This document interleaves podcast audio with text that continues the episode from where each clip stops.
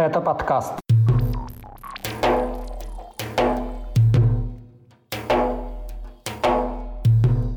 Смерть измученной четырехлетней девочки в Ингушетии, возвращение воевавшего за Украину чеченского бойца в Грозный и освобожденный после жестокого убийства полицейский из Северной Осетии. Об этом мы не только в 132-м выпуске подкаста «Кавказ. Реалии». Его для вас проведу я, Катя Филиппович. Привет! Поставьте лайк этому выпуску, и мы начинаем.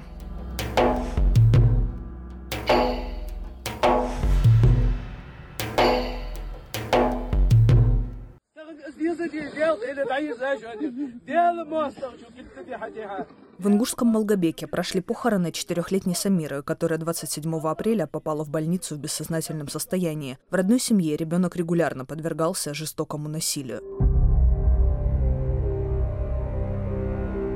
Врачи зафиксировали у нее множественные травмы и пневмонию. Кроме того, у жертвы выявили явные признаки сексуализированного насилия. Об этом со ссылкой на медзаключение утверждают собеседники сайта «Кавказ Реалии». Также об этом заявляют со ссылкой на врачи ингушские блогеры, активисты, адвокат и религиозные деятели. Правление Следственного комитета лишь спустя три недели сообщило о проведении проверки по факту сексуализированного издевательства над ребенком.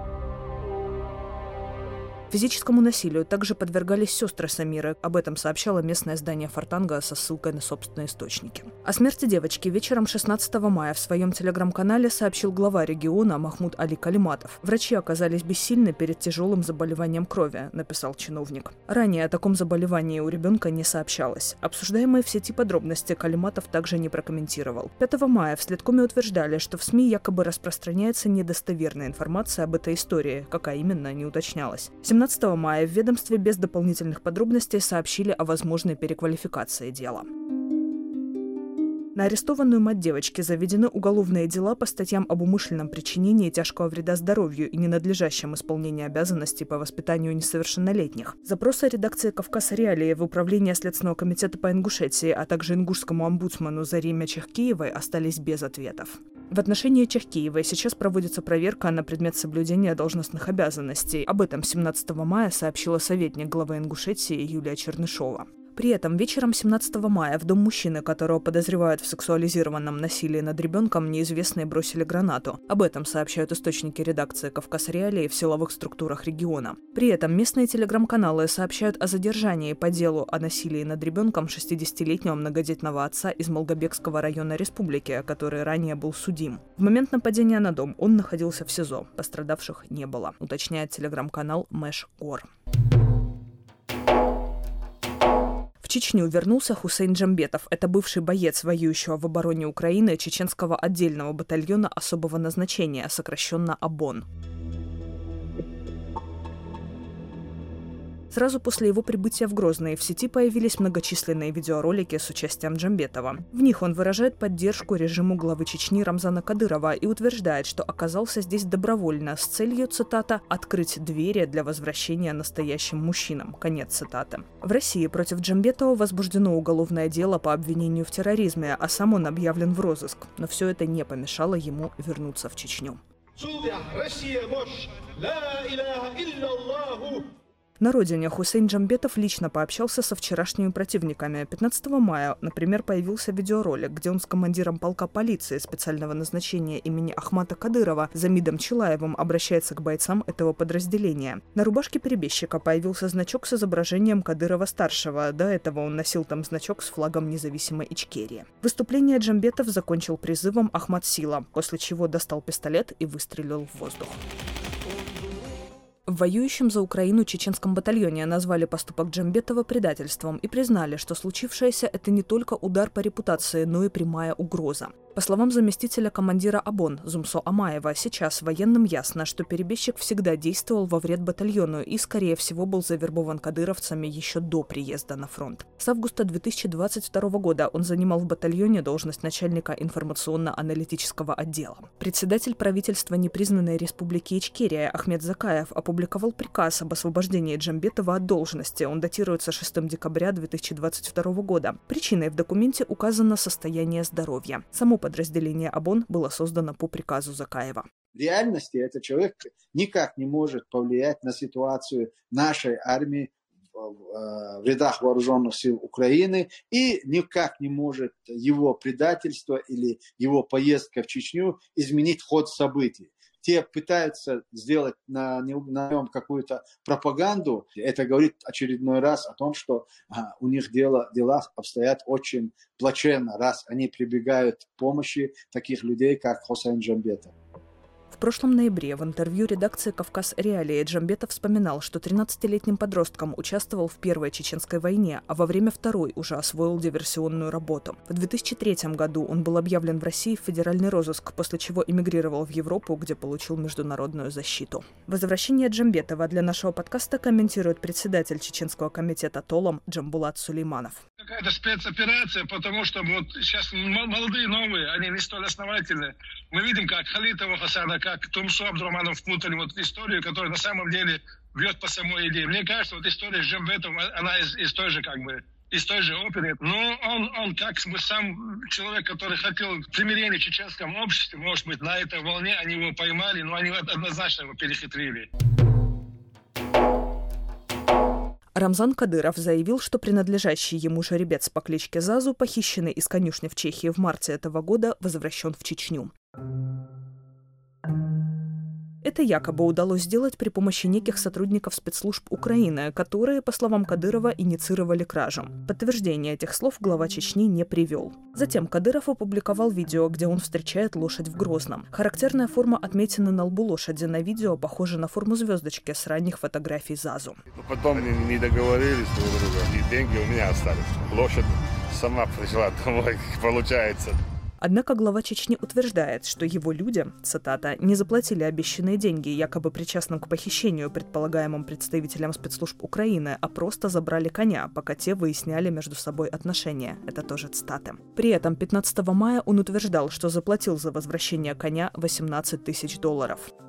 Полиция Чехии отказались комментировать последнее заявление Кадырова и добавили, что продолжают расследовать дело о краже. Служба безопасности Украины на запросы редакции «Кавказ Реалии» о комментарии к заявлениям Кадырова не ответила. ЗАЗу является частью имущества главы Чечни, на которое из-за санкций после аннексии Крыма был наложен арест. В частности, жеребцу нельзя было покидать Евросоюз, а полученную прибыль на скачках было запрещено перечислять на счет Кадырова.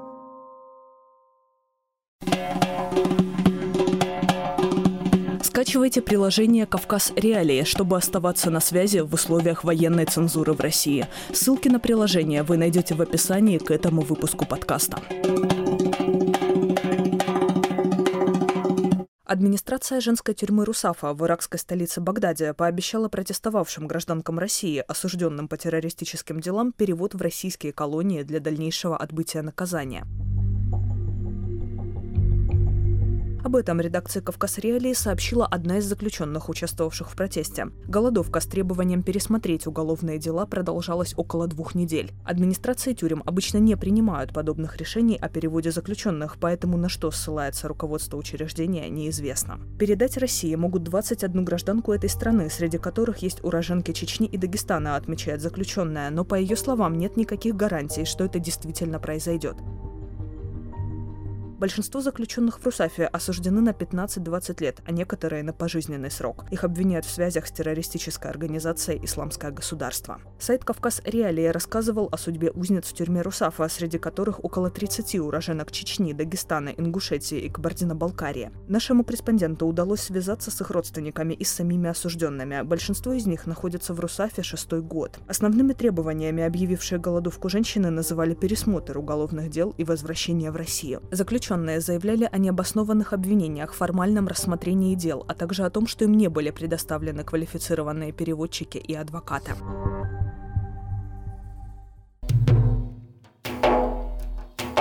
В Чечне детей погибших сотрудников правоохранительных органов будут обучать стрельбе из оружия. Для этого власти планируют направлять их в центр, открытый на базе так называемого Российского университета спецназа в Гудермесе. В этом учебном заведении готовят наемников для отправки на войну против Украины. О новой инициативе на совещании с руководителями отделов МВД в Грозном сообщил советник главы Чечни по силовому блоку и по совместительству его племянник Хамзат Кадыров. Чиновник призвал, цитата, «работать с каждой семьей и никого не оставлять без внимания». Конец цитаты. Ситуацию для нашего подкаста комментирует правозащитник Абу-Бакар Янгулбаев. Испытывая резкий недостаток в человеческих ресурсах, местная власть э, применяет и щупает все новые и новые методы для восполнения этих ресурсов. И один из этих методов – это вовлечение детей в войну. А, метод, кстати, очень характерен любому другому диктаторскому режиму, когда этот режим уже находится на конечной стадии своего существования – а, и для того, чтобы легитимизировать этот способ в первую очередь перед местным населением, а, власть местная решает применить это правило точечно, а, не всплошную на все население. То есть отбираться будут именно дети сотрудников власти. Вместе с этим это имеет и другой оттенок, когда ребенка в возрасте 15, 16, 17 лет забирают э, в такое вот училище, так скажем, военное, и его там воспитывают и это воспитание и обучение находится в рамках идеологизированном, в связи с чем вырастает такой вот боевой солдат, Российский университет спецназа, в котором планируется обучать детей силовиков, стал крупнейшим плацдармом подготовки наемников со всей страны после начала войны против Украины. По словам Рамзана Кадырова, еженедельно там готовят порядка 200 так называемых добровольцев. На данный момент редакции «Кавказ Реалии» известны имена более 200 убитых на войне против Украины уроженцев Чечни. Бывший полицейский из Северной Осетии Вадим Техов, осужденный на 16 лет колонии строгого режима за убийство бывшей жены, находится на свободе и вернулся во Владикавказ. Об этом сообщают местные телеграм-каналы и родственники убитой Регины Гагиевой. Ранее, будучи в колонии, Техов записался в ЧВК «Вагнер» и отправился на войну против Украины. В ноябре он был задержан с наркотиками на оккупированных территориях. О появлении Техова во Владикавказе со ссылкой на сестру убитой Роксану Гагиеву пишет телеграм-канал САПа-15. Об этом также сообщает северокавказский журналист Заур Фарниев. Каким образом осужденный на длительный срок и впоследствии завербованный на войну Техов оказался в Северной Осетии, не уточняется. Его родственники информацию не комментируют. Родные Регины Гагиевой пытаются получить ответ от Федеральной службы исполнения наказаний о том, почему Техов оказался на свободе. Жестокое убийство 22-летней Регины Гагиевой произошло 18 сентября 2019 года. Оно попало на камеры видеонаблюдения. Вадим Техов пришел к бывшей супруге на работу и напал на нее с ножом. Экс-полицейский должен был находиться в колонии до 2035 года. Это не первый за последние месяцы случай возвращения домой помилованных заключенных, которые были завербованы в ЧВК «Вагнер». Некоторые из них сразу же стали фигурантами громких уголовных дел. К примеру, на Кубани бывшего наемника ЧВК после возвращения домой обвинили в двойном убийстве, а в Волгоградской области четырех участников войны против Украины арестовали за угрозы убийством судья, разбой и вымогательство. Один из них осужденный на 16 лет из-за убийства риэлтора Арсен Милконян, который позднее завербовался в ЧВК. Уже после амнистии против него был было возбуждено второе уголовное дело из-за угроз бывшей жене, несовершеннолетней дочери и судье, отправившей его в колонию. Эксперты в беседе с редакцией отмечают, что россияне сталкиваются только с первыми волнами рецидивов среди помилованных наемников. Дальше ситуация с преступностью в стране будет только ухудшаться. На этом у меня все. Вы слушали 132 выпуск подкаста «Кавказ. Реалии» о главных событиях на Северном Кавказе и юге России. Не забудьте поставить лайк и написать комментарий. Это поможет нам расширить аудиторию. Для вас этот выпуск провела я, Катя Филиппович. Пока.